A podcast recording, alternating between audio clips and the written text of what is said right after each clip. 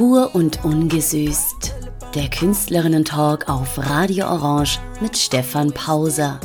Heute zu Gast Kulturmanagerin Elisabeth Schweger. Hallo und herzlich willkommen zu einer neuen Ausgabe von Pur und Ungesüßt.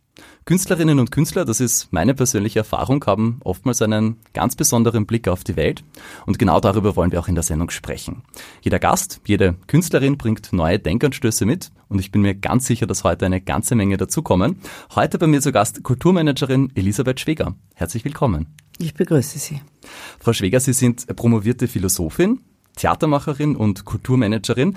Sie haben einige Jahre das Schauspiel in Frankfurt geführt und etliche Großprojekte verantwortet mit Stationen an der Akademie der Bildenden Künste in Wien, Biennale Venedig, Ars Electronica Linz, äh, Documenta Kassel. Sie waren Chefdramaturgin am Bayerischen Staatsschauspiel und zuletzt künstlerische Leiterin der Akademie für Darstellende Kunst Baden-Württemberg, um jetzt nur einige Highlights ihrer Karriere zu nennen. Und jetzt ist eine neue Aufgabe dazugekommen. Bad Ischl und die Region Salzkammergut sind Europäische Kulturhauptstadt 2024. Darüber werden wir natürlich ausführlich sprechen. Frau Schweger, zunächst würde mich aber noch etwas allgemeiner interessieren. Ihr ganzes Leben ist ja von Kultur geprägt. Kultur bedeutet für jeden ein bisschen etwas anderes. Was bedeutet Kultur für Sie? Das ist eine diffizile Frage, weil man sie nicht so genau beantworten kann. Aber ich persönlich gehe schon davon aus, dass zuerst der kreative Prozess ist. Und das nenne ich Kunst. Und daraus entsteht dann Kultur. Und äh, man kann das äh, an einfachen Beispielen zeigen. Ja? Früher hat man aus den Händen getrunken. Irgendeiner hat dann gedacht, naja, vielleicht kann man was machen, damit das Wasser hält. Und hat eine Schale entwickelt und oder ein Behältnis, ja, aus dem man trinken konnte. Und äh, das hat aber auch unser Miteinander verändert. Es hat eine Tischkultur zur Folge gehabt. Und die hat auch zur Folge gehabt, dass man miteinander redet. Und äh, dass man eben, wenn man anderer Meinung ist, am Tisch streiten kann miteinander. Und das ist mein, deswegen meine ich, ist so wahnsinnig wichtig, darauf hinzuweisen, dass wir ohne Kunst keine zivile Gesellschaften bauen können. Und wer das reduziert oder wegdenkt, äh, irrt. Und das weiß man aus verschiedenen Studien, ne? auch äh, wenn man sich Analysen von Urbanistikern ansieht, dass natürlich Regionen, die keine äh, Kulturveranstaltungen, keine Institutionen diesbezüglich anbieten, da verrohen die Menschen auch, weil sie einfach keine Möglichkeit haben, etwas gemeinschaftlich zu erleben und aufzuarbeiten und daraus so quasi auch Strategien für die Zukunft zu machen. Bad Ischl und die Region Salzkammergut sind Europäische Kulturhauptstadt 2024. Sie sind Intendantin der Kulturhauptstadt und verantworten mit Ihrem Team das künstlerische Programm. Hat sich damit für Sie ein persönlicher Traum erfüllt? Nö. das glaube ich jetzt nicht, dass man das, also das, was mich wirklich interessiert hat, ich meine, ich war immer jemand, der, also mein Kunstbegriff ist ein sehr breiter. Und was mich immer interessiert, das ist eher die Interaktion und wie sich so quasi ähm, die verschiedenen Disziplinen gegenseitig befruchten oder auch verbinden können. Und also immer dieses zwischen den Stühlen sitzen hat mir immer sehr getaugt. Und ähm, natürlich haben Kulturabstädte äh, bieten eine Möglichkeit, eben genau diese Verschränkungen zu prüfen und auch anzubieten und auch zu sehen, wie quasi, und das ist, finde ich, in diesem sehr kulturträchtigen Gebiet und dieser äh, ungewöhnlichen Region merkt man natürlich, was für ein Potenzial da ist, wo sich eben wirklich die verschiedensten Richtungen, also nicht nur von Kunst, sondern Kunsthandwerk, von, äh, von Wirtschaft, von äh, wie geht man miteinander um und natürlich, was hat die Geschichte oder was haben Machtverhältnisse natürlich mit den Menschen gemacht. Und da fängt man plötzlich an, über gesellschaftliche Prozesse in ganz anderen Dimensionen nachzudenken. Und ich glaube, dass das wichtig ist, also so einen Raum zu reflektieren, darüber nachzudenken, was kann ich für Impulse vermitteln, was kann Kunst sozusagen zeigen, um einfach zukünftige Perspektiven aufzubauen. Wir wissen ja, dass der ländliche Raum schon nicht ein einfacher Raum ist, dass er gegenüber urbanen Entwicklung im Hintertreffen ist, weltweit. Und das war sicherlich auch einer der Gründe, warum der Titel an diesen ländlichen alpinen Raum gegeben ist, weil wir wissen, das ist unsere Lunge, die brauchen wir zum Atmen. Da müssen wir relativ sorgsam damit umgehen. Diese Lunge, das sind 23 Gemeinden im Salzkammergut. Ähm, ich kann mir vorstellen, dass das auch schwierig und vielleicht manchmal mühsam sein kann, alle Interessen unter einen Hut zu bringen. Haben Sie das Gefühl, dass alle Ihre Visionen umgesetzt werden können? Das geht gar nicht. also so, da fragen Sie einen Künstler, ob er irgendwie an einen Punkt gekommen ist, wo er sagt, ich habe jetzt alles erreicht, was ich mir gedacht habe. Nein, er macht immer weiter, weil er eben nie an den Punkt kommt, wo er sagt, bingo, das passt. Was man erreichen kann, ist, dass man einen Respekt hat vor der Eigenständigkeit und dem Eigensinn dieser Region, von jeder Gemeinde für sich und äh, was möglich wird, ja, also was möglich ist, wenn man trotz, also trotz Differenz und anders denken, wie kommt man zueinander und wie kann man, und da ist natürlich die Kulturhauptstadt schon eine Möglichkeit, weil sie bietet, alle ziehen an einem Strang und wollen ab 24 äh, sich zeigen, aber auch zeigen, dass sie offen sind und dass sie äh, vor allem aufnahmefähig sind für Neues und äh, und dass man über so ein Jahresprogramm im Grunde genommen sehr gut über die eigenen Identitäten nachdenken kann und auch Strategien entwickelt. Wie geht es eigentlich in der Zukunft weiter? Wir leben ja einen einen Wandel, der uns dazu verpflichtet, darüber nachzudenken, was können wir machen und deswegen schauen wir auch genau zurück, damit man nicht die gleichen Fehler macht wie früher und weiß dann sozusagen, aha, wenn mal was kommt, Achtung, das kennen wir schon, da können wir vielleicht, wie Walter Benjamin schon sagte, der Berg ist keine Behinderung, sondern man kann ihn umgehen, ja. Und äh, das ist sozusagen die Chance, die ich sehe. Und was mich auch gereizt hat, das muss ich auch ehrlich sagen, wie ich das Bewerbungsbuch gesehen habe, äh, dass da ein junges Team sehr ernsthaft sich mit dieser Region auseinandergesetzt hat und überlegt hat, was für ein Potenzial hat sie und wie geht's weiter. Mhm. Sie haben jetzt den Eigensinn der Region und der Gemeinden angesprochen. Das hat ja für manche vielleicht auch ein bisschen eine negative Konnotation, wenn man sagt, jemand ist eigensinnig. Kann das aber vielleicht auch genau die Stärke sein? Also ich glaube, einerseits ist eine Stärke. Es wird zur Schwäche, wenn einer sagt, mir sind mir und wir brauchen niemand anderen. Das ist ein Irrtum. Und die Region zeigt ja genau, dass sie historisch ganz anders vorgegangen ist. Der Salzabbau hat den Handel bewegt. Es hat es eine Bewegung gegeben aus den verschiedensten Regionen in das Land und von hier in die Welt hinaus. Das heißt, das ermöglicht ja Erkenntnisse, die man vielleicht nicht gehabt hätte, wenn man einfach nur in seinem Tal festgesessen hätte. Also diese Vermittlungspositionen, die quasi über Salzbergabbau und so weiter, über Handel einfach entstanden ist, ja, das hat ja letzten Endes dazu geführt, dass wir heute in einem Wohlstand leben. Und, äh, und das sind, das muss man den Leuten nur in, sozusagen in Erinnerung rufen. Ohne den anderen sind wir nix. Ja, ich wüsste nicht einmal, dass es mich gibt, wenn ich den anderen nicht sehe. Alter sokratischer Spruch. Ja, schau mir in die Augen, dann weiß ich, wer ich bin, ja. Und das ist äh, und deswegen ich brauche den anderen, auch wenn ich mich streite mit ihm. Und dieses Streiten ist gesund, ja. Das gefällt mir auch in der Region. Man streitet eben und das finde ich okay. Man nimmt nicht immer alles sofort an, sondern man sagt seine Meinung, man streitet sich, nein, das sind wir nicht einmal. Das ist für mich das Fundament einer gesunden Demokratie. Für die Kulturhauptstadt 2024 stehen 27 Millionen Euro zur Verfügung, wenn ich richtig äh, recherchiert habe.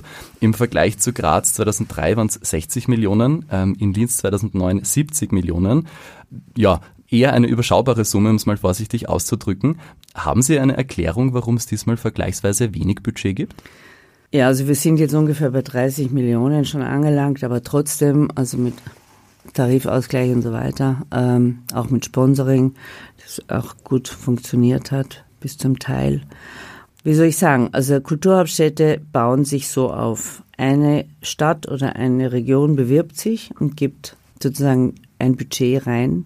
Und dieses Budget wird dann, wenn der Titel gewonnen wird von Bund und Ländern oder Land, so jeweils verdoppelt. Der ländliche Raum hat nicht so viel Geld.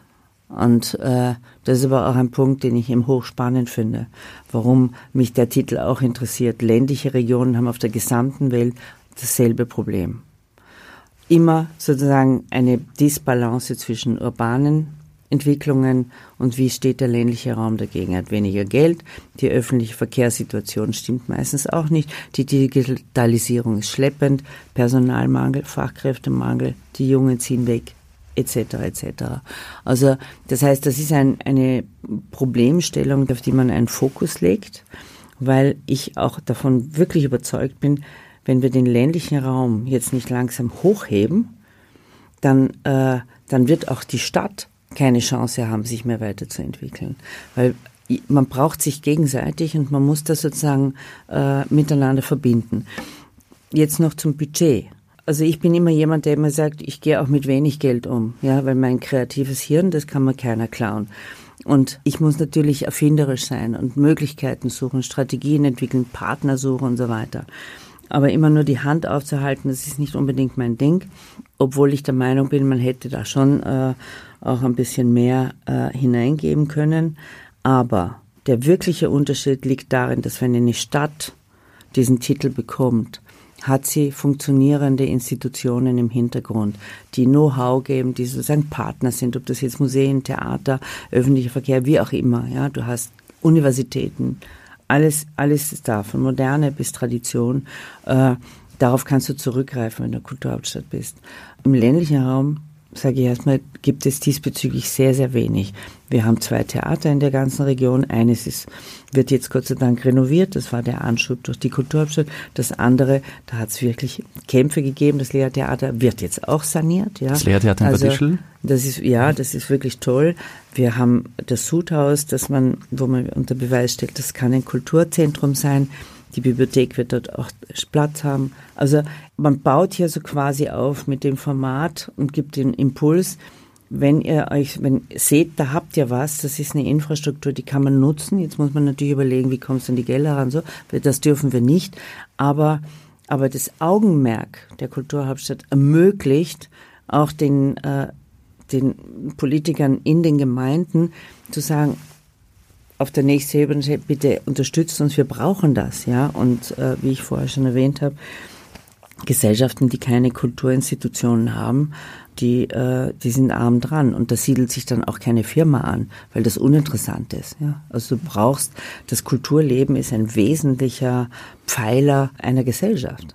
Das heißt, wenn ich Sie richtig verstehe, mehr Budget wäre natürlich fein, aber nicht zwingend notwendig. Man kann halt auch einfach kreativ sein und mit wenig Mitteln Großes schaffen. Ja, das Schreien würden alle schreien jetzt natürlich, die in der Kunst tätig sind. Aber ich bin schon der Meinung, dass wir auch versuchen können mit äh, einfach, wir haben diese Mittel. Und dann interessiert mich, was kann ich mit diesen Mitteln erzeugen? Ja, natürlich ist die Erwartungshaltung für, für einen normalen Menschen, der hört irgendwie 25 Millionen, sagt, wusch, so viel Geld. Es ist natürlich Peanuts, ja. Es ist wirklich äh, ein Tropfen auf den heißen Stein, ja. Aber weil da vielleicht noch zu kurz ja. zur Erklärung, das ist ja nicht eine Person, die sich dann das einstreift, sondern da arbeiten ja Nein. ganz, ganz viele Menschen dran, Klar. sehr, sehr lange Zeit und viele Institutionen, auch fünf Infrastruktur. Bis sieben Jahresprozess, bevor das geht, ja. Und und da war viel, äh, da war viel Idealismus auch dabei, weil diese Gruppe, die das da vorher gemacht hat, hat das und die den Titel auch errungen hat, die hat das äh, fast ehrenamtlich gemacht und äh,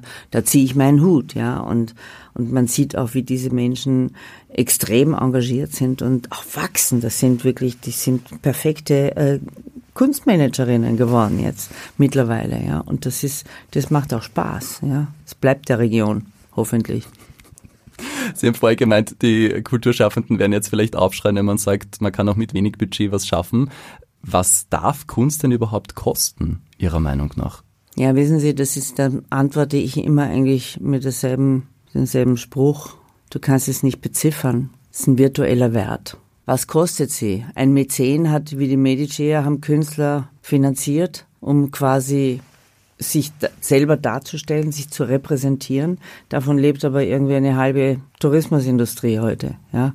Und was sind das für Kunstwerke, die da entstehen? Da stehst du immer, noch immer mit Erstaunen davor. Also ich bin froh, dass es, dass es Leute gegeben hat, die dafür sozusagen Geld gegeben hat, weil das macht uns ja reich. Deswegen gehe ich ja auch in ein fremdes Land, weil ich mir denke, da sehe ich eine Kultur, da sehe ich etwas, was mir vielleicht neue, neue Perspektiven eröffnet oder einfach nur ein neues Gefühl vermittelt. Ja? Und äh, da danke ich jedem, der sozusagen dafür Geld gibt. Und ich finde, wir sind ja als Steuerzahler, investieren wir ja in diese Branche auch. Ja, und das ist auch richtig so. Ja, also ich möchte gerne einen Teil meines Geldes dafür hergeben, dass wirklich eine Allgemeinheit davon profitieren kann. Und natürlich sind die Kulturhauptstädte zeigen auch, dass man mit partizipativen Formaten oder oder auch äh, informativen Formaten, wo man wirklich Wissen vermittelt, ja, eine Region auflädt. Also vor allem die Menschen, die da leben und denen auch äh, Hoffnung vermitteln kann, dass was machbar ist. Ein schöner Ausblick. Ich würde sagen, jetzt wäre ein guter Zeitpunkt für Ihren ersten Musikwunsch. Was darf ich Ihnen spielen? Von Frau Nui hätte ich gerne äh, Los in Obe, den Fallot. Warum genau den Song? Warum die weil Band? Ich das einfach, weil es einfach ein ein so heiteres, ein heiteres Lied ist über die Vergänglichkeit und auch darauf anfängt, dass wir alle keine Heiligen sind, sondern einfach, ja, unser Bestes geben, aber am Schluss fallst du immer in die Grube, ja, aus. Aber es ist in Ordnung, du hast gelebt und hast auch was gegeben und ja, deswegen gefällt mir dieses Lied. Heute bei mir zu Gast die Intendantin der Kulturhauptstadt 2024, Elisabeth Schweger. Frau Schäger, Sie sind ein kritischer Geist und dafür bekannt, Hierarchien und Strukturen in der Kunst zu hinterfragen. Sie haben auch vorhin schon die Machtstrukturen in der Region angesprochen. Welche Ungleichheiten gibt es für Sie dort zu hinterfragen? Hm. Sagen wir, es ist eine sehr patriarchalische Gegend. Das hat natürlich auch was mit der Geschichte zu tun. Also der Salzabbau war wichtig, war vor allem auch für die Habsburger wahnsinnig wichtig. Ähm, es war immerhin 25 Prozent ihres Einkommens kam aus der Region. Das hat die Region natürlich dann bis zu einem gewissen Grad natürlich auch reich gemacht, aber es hat natürlich auch Unterdrückung gegeben und Ausbeutung. Und äh, das erkennst du noch an ganz vielen Brauchtümern, die äh, noch gepflegt werden, ob das jetzt äh, die Vogelgeschichte ist, Vogelfang oder das Wildern, ja. Das gehört natürlich dazu, ja, wo du merkst, äh, wo Verletzungen stattgefunden haben, wie man sich äh, dagegen gewehrt hat, auch der Glöcklerlauf, ja, wo sozusagen, wo die Transformationen äh, zum Nachteil der der arbeitenden Bevölkerung auch gelaufen sind. Aber auf der anderen Seite gibt es natürlich dort auch gerade daraus sehr viel Widerstand und Widerständigkeit, was ja großartig ist, dass man, dass der Bergbau ganz allgemein die ersten sozialen Unternehmungen hervorgebracht hat. Das wie schützen die sich, wenn sie, wenn sie verunglücken und so weiter. Und also die ersten, streitet sich Chemnitz, ob die davor waren oder das Salzkammergut, aber das ist immer meistens ist es fast gleich auf. Und also was das bewirkt hat oder dass Frauen besonders äh, aktiv geworden sind, ja, zum Beispiel in Ebensee, weil sie in der Fabrik gearbeitet haben und damals wer Kinder hatte, war weg, ja, und äh, darum gekämpft hat, soziale Systeme aufzubauen, dass einfach der Wiedereinstieg möglich ist und das Wiederarbeiten dadurch, das sind, das, das merkst du an den Leuten. Also der, da ist eine, da ist eine Kraft da, ja, die sich nicht alles gefallen lässt. Und das ist auch die Spannung, ja, das ist auch die Spannung, wo du das Gefühl hast, da, da kann ganz viel passieren und da ist ja auch viel passiert. Ja, und also wenn man bedenkt, wie, wie ist das Salz in die Welt gegangen? Also über die Plätten erstmal, aber immerhin hat irgendein Tischler mal gesagt, naja, wir können eine Pferdebahn machen. Damit ist man einfach nach Budweis gefahren und der hat dann die Moldau sozusagen reguliert. Damit hatte Herr Schwarzenberg die Möglichkeit, sein Holz zu transportieren und dadurch sind große Unternehmungen entstanden, also aus der Region heraus. Also die hat ganz viele Impulse eigentlich gegeben und geliefert über Notsituationen oder einfach darüber nachzudenken, wie kann ich es besser machen, wie gehe ich damit um, weil schon wieder irgendwas sich verändert hat. Und wie sehen Sie diese Strukturen und diese, dieses Gewachsensein heute im Jahr 2023? Es gibt ganz viele Menschen, die sehr offen sind, was ich interessant finde, dass es in der Region ein enormes Potenzial gibt, das aber nicht wirklich nach außen tritt. Ja, so man hat so das Gefühl schon ein bisschen Rückzugsgebiet, wenn sie eine Ruhe haben. Und da im Untergrund gibt es aber wirklich also ganz schön äh, einfach tolle künstlerische äh, Entwicklungen und Potenziale. Denen muss man Raum geben. Und auf der anderen Seite haben sie ein extrem starkes Bewusstsein den Traditionen gegenüber und ich denke, das ist einerseits gut und auf der anderen Seite ist es aber auch ein Hemmschuh. Ja. Was mich interessiert, ist einfach, wie kann, kannst du die Traditionen respektieren und nicht belassen, sondern überlegen, wie bringe ich sie mit in die Zukunft mit den neuen Lebensbedingungen oder in permanent. Wir befinden uns einfach im Wandel. Die ganze Menschheit befindet sich immer im Wandel. Ja, ist ja nichts Neues. Jetzt sind, glaube ich, große Umbrüche, die wir erleben. Wie gehst du damit um, wenn du ein gutes, sage ich jetzt mal, kulturelles Fundament hast, stehst du besser da. Aber wenn du dich daran festhältst, dann bist du zerbrechlich. Also mhm. das ist dann die Gefahr. Ja, und da, und das sind dann so Projekte wie Bill Fontana, zum Beispiel der Klangkünstler, der äh, die Glocken von Notre Dame in die Höhlen vom Dachstein hineinbringen und dann die Schneespälte als eben Musik ja, oder Klanginstallation wieder zurück äh, nach Frankreich, nach Paris bringt. Natürlich da sozusagen äh, eine Komposition entwickelt, aber er zeigt etwas, was ganz wichtig ist, ja, dass es um zwei sehr fragile Elementen und Ressourcen geht, äh, die wir beide brauchen, nämlich die Natur und die Kultur. Also das ist natürlich ein, ein europäisches Symbol, äh, Notre Dame, wie es gebracht haben, aber wir haben alle drauf geschaut, ja, weil da geht schon ein Stück Denken weg, da geht auch ein Stück Gefühle weg, ja, aus denen wir gebaut sind, wie wir, wie wir weinen, wie wir lachen. Das kommt aus dieser christlichen äh, Geschichte heraus. Das kann man nicht wegleugnen. Ne? Und solche Projekte finde ich schön, weil sie einfach den Fokus legen auf, äh, auf eine Zerbrechlichkeit und damit auch auf unsere eigene Zerbrechlichkeit mhm. hinweisen. Hinterfragen kann man aber natürlich nicht nur Strukturen oder äußere Umstände, sondern auch sich selbst. Sie haben es vorher auch schon ein bisschen anklingen lassen. Sie hatten in Ihrer langen Karriere ja schon sehr unterschiedliche Aufgaben als Kuratorin, Dramaturgin, Uniprofessorin, Kulturmanagerin und so weiter. Hatten Sie dabei jemals Versagensängste? Haben Sie sich dabei jemals fundamental hinterfragt? Jeden Tag. Also wenn du große Institutionen wie zum Beispiel Schauspiel Frankfurt leitest, ja, fragst du dich natürlich, ist es richtig? Was machst du?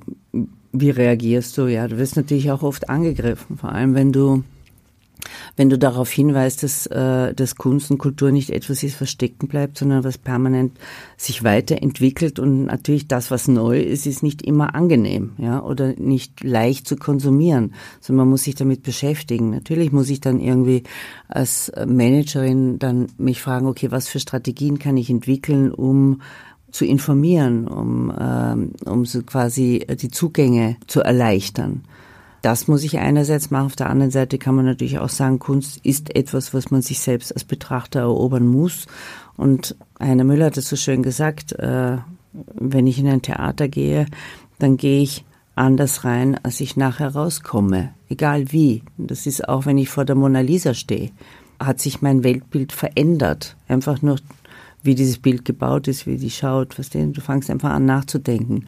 Und äh, also du, du schaffst ja deinen Humus und dein Archiv an, mit dem du sozusagen, glaub, glaube ich, die Welt und auch das Leben bewältigen kannst, ja. Und es ermöglicht dir dann letzten Endes auch, selbstkritisch zu sein, auch wenn das manchmal unangenehm ist, ja. Aber sich nicht als eine äh, da bin ich aber höchstens, da muss ich auch sagen, glaube ich, sind, denken Männer manchmal anders als Frauen. Ich bin nie überzeugt, dass es absolut richtig ist. Ja? Ich denke immer, alles, was man im Moment denkt, muss auch korrigierbar sein, wenn es plötzlich nicht mehr, wenn das Umfeld nicht mehr stimmt oder wenn Gegenstimmen kommen. Und Gegenstimme heißt für mich nie äh, Ablehnung. Ja. Ich wehre mich natürlich, ganz klar, aber ich versuche dann einfach nachzuvollziehen, woher kommen Ängste oder Kritik oder wie auch immer und äh, versuche halt natürlich damit umzugehen. Ja, also Selbstkritik ist, glaube ich, der Ausgangspunkt, dass du überhaupt dich nach vorne bewegst. Mhm. Werden diese, diese Versagensängste eigentlich irgendwann einmal weniger, weil man vielleicht entspannter wird, erfahrener wird? Oder werden sie im Gegenteil vielleicht sogar größer, weil die Fallhöhe steigt? Also wer das Gegenteil behauptet, lügt, sage ich jetzt mal. Das kannst du bei Schauspielern auch manchmal feststellen, Schauspielerinnen.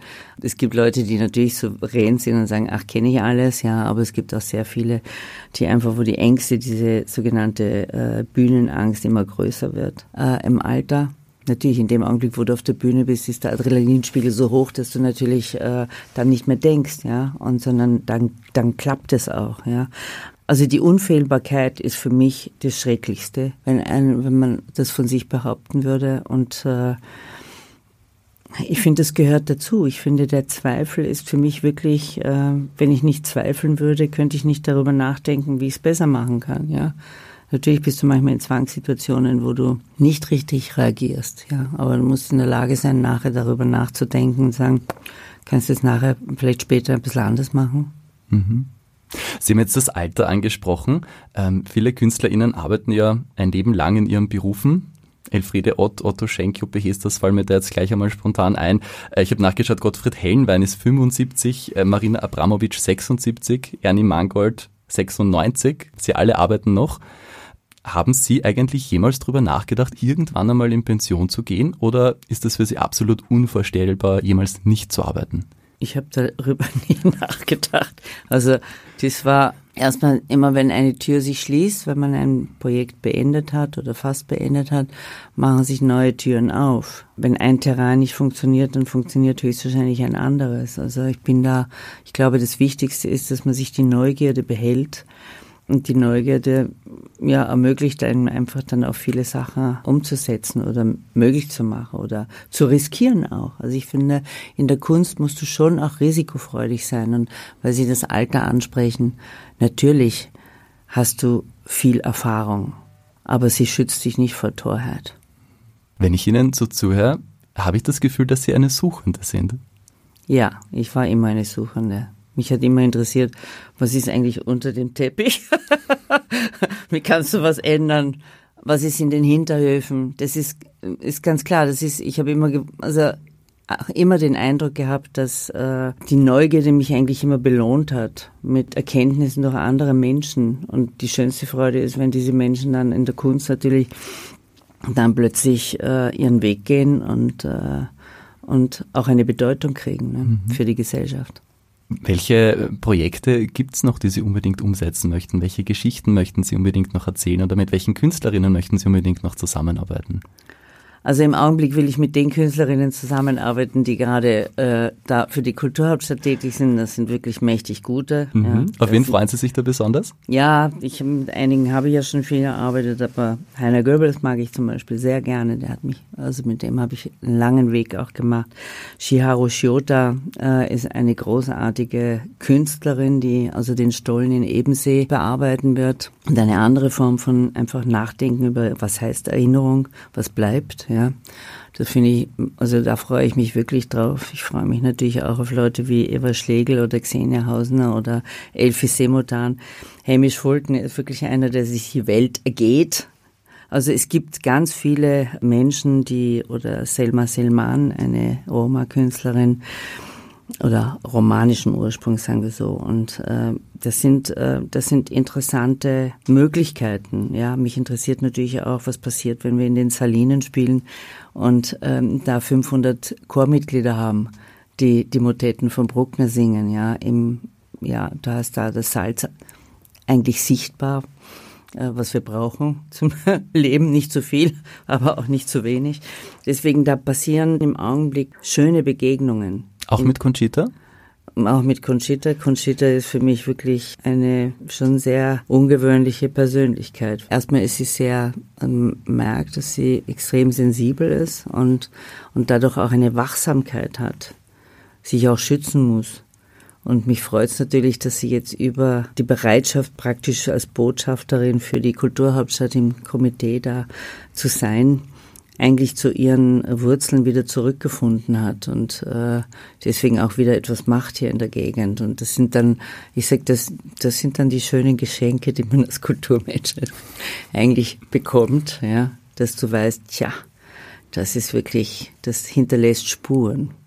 Und ein musikalisches Geschenk gibt's jetzt für unsere Hörerinnen und Hörer. Welcher Song könnte da jetzt dazu passen? I get no satisfaction ich bin eine alte Generation, also ohne Rolling Stones geht's nicht. I can get no satisfaction ist schon ein gutes, ein guter Song. Haben Sie das neue Album schon gehört? Nein. Hab viel gelesen drüber. Heute bei mir zu Gast Kulturmanagerin Elisabeth Schweger. Der Kulturbereich wird in Österreich ja mit vielen Millionen Euro Steuergeld subventioniert. Das ist auch gut so. Das haben Sie vorhin auch schon ganz klar gesagt. Wird das Geld Ihrer Meinung nach gerecht verteilt? Also kommt es da an, wo es auch hin soll? Also wenn ich den ländlichen Raum be betrachte, finde ich, äh, ist da noch Luft nach oben. Das ist auch im Grunde genommen ein bisschen die Philosophie von der Kulturhauptstadt darauf hinzuweisen, dass man diesbezüglich wirklich investieren muss. Ja. Investieren auch in Kultureinrichtungen, in Bildungseinrichtungen, weil daraus kommt ja dann auch äh, letzten Endes Kreativität und kreative Impulse. Ich finde, Ländliche Räume haben es immer einfacher, wenn universitäre Einrichtungen da sind. Und wir haben ja jetzt auch ein Projekt wie Plateau Blo zum Beispiel, äh, das mit der Kunstuni gemacht wird, wo die Studenten dann wirklich sich ein Jahr in der Gegend aufhalten werden. Die haben äh, einen Ort gefunden, wo sie arbeiten können und auch sich präsentieren können. Also ich denke, das dient schon dazu. Und wir wissen ja auch, wie Linz äh, auch profitiert hat von der Kulturhauptstadt, zum Beispiel auch Graz. Aber Linz, Linz ist am deutlichsten, weil da so quasi dieser Umbruch, die Umbruchssituation mit der Föst war.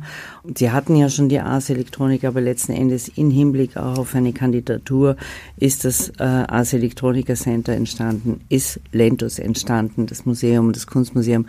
Und die Grundsteinlegung vom neuen Musiktheater hat 2009 stattgefunden. Das hat aus der ganzen Stadt eine wirklich nicht nur eine wirtschaftsstarke Region, also halt ein Umfeld gemacht, sondern sie hat auch ein kulturträchtiges Umfeld geschaffen. Ja. Und das ist ja dann, wird auch nächstes Jahr, wird das ja auch äh, sehr deutlich. Ja. Also auch dadurch, dass der Bruckner gefeiert wird mit seinem 200-jährigen. Da gibt's auch sehr viel Joint Venture. Das finde ich auch gut, dass man wirklich sagt, die Künstler kannst du nicht auseinanderbringen, die arbeiten miteinander. Und sie stärken eine Region. Sie sind wirklich das, äh, das, wie sagen das neuronale Netzwerk. Ja, und das ist, Sie können es vergleichen mit den, ähm, mit den Wurzeln von Bäumen. Ja, die sind ja nicht, strahlen ja nicht nur unterhalb einen Baum aus, sondern die vernetzen sich. Das ist eine, ein ganzes, äh, Areal oder ein Netzwerk, ein Leben, das sich gegenseitig sozusagen braucht, um eben dann in Schönheit zu erblühen. Ja? Und da finde ich einfach, das muss erkannt werden, dass der ländliche Raum wirklich ein Zukunftsraum ist, den man nicht einfach links liegen lässt, sondern dem, da muss man einfach investieren, genauso wie man in eine Kulturhauptstadt Linz investiert hat. Wir dürfen nicht vergessen, da sind 300 Millionen in Infrastrukturprojekte geflossen. Bei uns ist es ein sehr schmaler Bereich, ja, und das finde ich schade, ja, weil damit könnte man wirklich eine ganze Region sozusagen auf Augenhöhe äh, mit urbanen Entwicklungen geben. Und man würde sehen, wie, und das hat auch das Corona-Zeitalter, sage ich jetzt mal, ja, hat ja letzten Endes auch bewiesen, dass der ländliche Raum ein Möglichkeitsraum ist, wo du wirklich äh, auch Vorteile hast, dass du dort sein kannst. Und dadurch, dass sich auch die ganze Arbeitswelt im Augenblick verändert, heißt das auch, ich kann ganz anders leben. Ich muss nicht in der Stadt sein, um einen Job zu haben, sondern ich kann auch am Land leben und dann hin und her fahren. Dafür brauche ich aber bestimmte Grundvoraussetzungen, ja, damit eben öffentlicher Verkehr etc., Anbindungen. Also um einfach global vernetzt zu sein. Und ich hoffe, das gelingt, dass wir sozusagen dieses äh, diesen Fokus legen können, dass da wirklich äh, eine Erkenntnis daraus entsteht, nicht nur für Österreich, sondern wirklich auch innerhalb Europas, dass der ländliche Raum einfach ein wichtiger Raum ist. Und wir wissen auch, also wenn wir den vernachlässigen, da kommt von dort nicht unbedingt das Beste raus. Mhm. Also wenn ich Ihnen jetzt zuhöre und Sie richtig verstehe, durchaus auch eine Kritik, dass die Gelder nicht ähm, fair verteilt werden dass der ländliche Raum zu wenig bekommt, die Städte zu viel und da schließe ich jetzt meine persönliche Kritik noch an und da würde mich interessieren, ob Sie das auch so sehen. Die Bundestheater, also Burgtheater, Staatsoper und Volksoper bekommen natürlich und richtigerweise auch Steuergeld. Jetzt wird aber von manchen kritisiert und ähm, da gehöre ich auch dazu, dass da zum Teil sehr elitäres Theater gemacht wird für einen eher kleinen Bevölkerungsteil, wo ich mich frage, ähm, wenn es von uns allen finanziert wird durch Steuergelder, Warum wird da nicht Theater für alle gemacht? Also nachdem ich jemand bin, der Institutionen für richtig findet. Und ich habe immer gesagt, äh, die brauchen wir. Das ist so quasi ein Terrain, von dem ganz viel ausgeht. Also wenn man es jetzt ich habe immer gesagt, also man kennt vielleicht die Biografie, äh, die Marcuse geschrieben hat über Ignatius von Loyola, eigentlich ein schrecklicher Mensch, weil er irgendwie die ganze Welt mit seinem Jesuitenglauben sozusagen bevölkert hat und domestiziert hat. Aber er hat eines gesagt, in diesem Spruch habe ich mir gemerkt, du gehst durch die Hintertür rein und kommst beim Haupttor wieder raus. Das heißt, ich habe die Institution immer als etwas gesehen, das ist ein Instrument, wo mhm. du in vier Wänden jetzt äh, virtuell gesprochen einen großen Freiraum hast. Also du kannst wirklich anarchisch denken und du kannst Planspiele machen, du kannst Überlegungen machen, du kannst wirklich Reflexion machen. Es ist ein Spiel. Das Spiel ist aber etwas, das wissen ja von Kindern, das ist Einübung in bestimmte soziale Formen. Also Sie werden mich niemals gegen Institutionen sprechen hören, weil ich sie für extrem wichtig halte. Ich finde, dass sich die Theater auch verändert haben. Also anders als zum Beispiel in Ländern wie äh, Frankreich, wo es kaum mehr staatliche Theater mit Ensembles gibt. Auch England hat es, Italien hat es auch schon mehr oder minder aufgegeben. Hat Deutschland ein, also die deutschsprachigen Länder ein flächendeckend gutes Institutionssystem, was Theater und Museen betrifft. Und das sind Orte der Bildung. Sie sind nicht leer. Sie haben sich als Aufgabe gestellt, Erinnerungskultur letzten Endes zu machen, aber das heißt einfach, ein Shakespeare hat vor 700 Jahren äh, gearbeitet und geschrieben.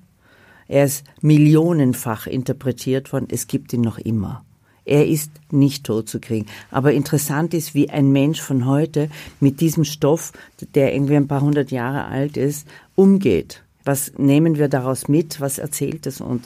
Und ich kenne diese ganze Diskussion und sie stimmt auch zum Teil. Ja, sie stimmt natürlich. Es haben sich natürlich auch da Bewegungen gemacht, entwickelt. Das darf man nicht unterschätzen. Also die Öffnung der, zumindest der Theaterhäuser, die städtisch oder staatlich finanziert werden, haben sich äh, dahingehend äh, geöffnet, dass sie versuchen, freie Gruppen reinzunehmen mit denen zu arbeiten, sich auszutauschen. Da hat es also schon ganz andere Bewegungen gegeben. Natürlich ist die Erwartung, da sind wir, das dürfen wir nicht unterschätzen, der Druck, der in den 90er Jahren entstanden ist, dass diese Häuser sich rechnen müssen, hat auch die Intendanten und Intendantinnen, auch mich dazu äh, verführt, immer gleich zu schauen, stimmt die Auslastung und so weiter und so weiter. Das heißt, du hast am Anfang ganz langsam plötzlich dein Programm umzustellen, weniger moderne zu machen. Ja, weil du musst ja dein Haus füllen, ja. Wenn du das nicht machst, ich war zum Beispiel eine, die das nicht unbedingt gemacht hat, aber trotzdem habe ich natürlich versucht, Kompromisse einzugehen, weil du willst ja alle mitnehmen. Und wenn du die sozusagen die Alten mitnimmst und ihnen hin und wieder dann Dosen von Modernität auch äh, ermöglichst und im Gespräch bleibst, dann öffnest du ja den Kanon der Kunst.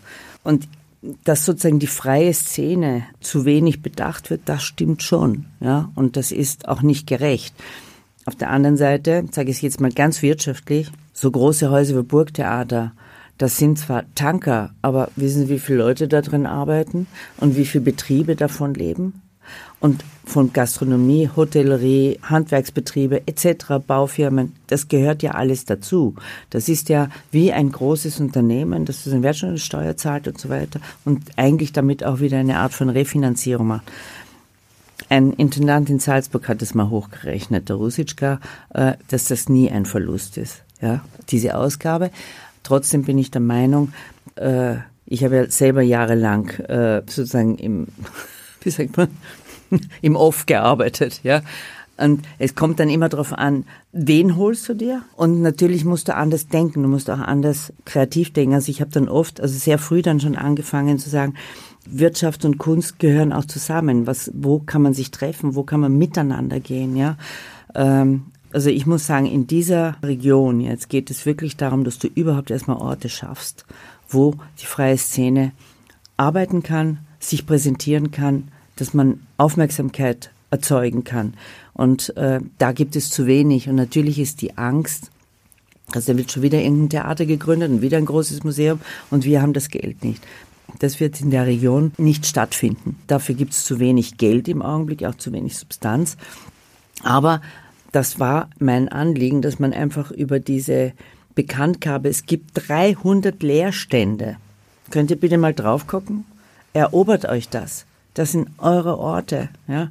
Natürlich muss man dann reden, das heißt ja nicht, dass man einfach sie nimmt und, äh, und äh, nichts, man muss mit Besitzern reden, aber sie sind da und daraus entstehen vielleicht Dinge. Ja? Das ist genauso wie wir jetzt ein Projekt in Karbach machen.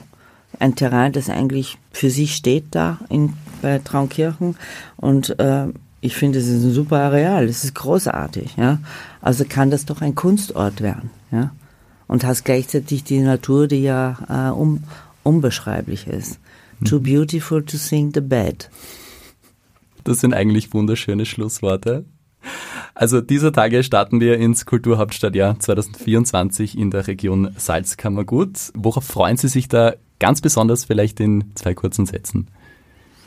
Auf die Vielfalt und auf die Möglichkeiten, die eigentlich dieses, äh, diese Region bietet. Und ich glaube, das ist ein schönes Tor zur Welt, das sich da öffnet ein Tor zur Welt, ein Besuch bei einer der zahlreichen Veranstaltungen im Salzkammergut zahlt sich auf jeden Fall aus. Alle Infos zum Programm gibt's auf Social Media und natürlich online unter salzkammergut-2024.at.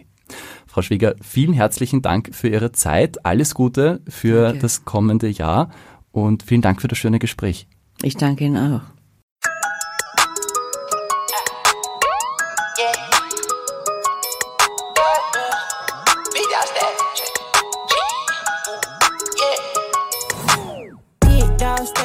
Pur und ungesüßt. Der Künstlerinnen-Talk auf Radio Orange mit Stefan Pauser. Heute zu Gast Kulturmanagerin Elisabeth Schweger.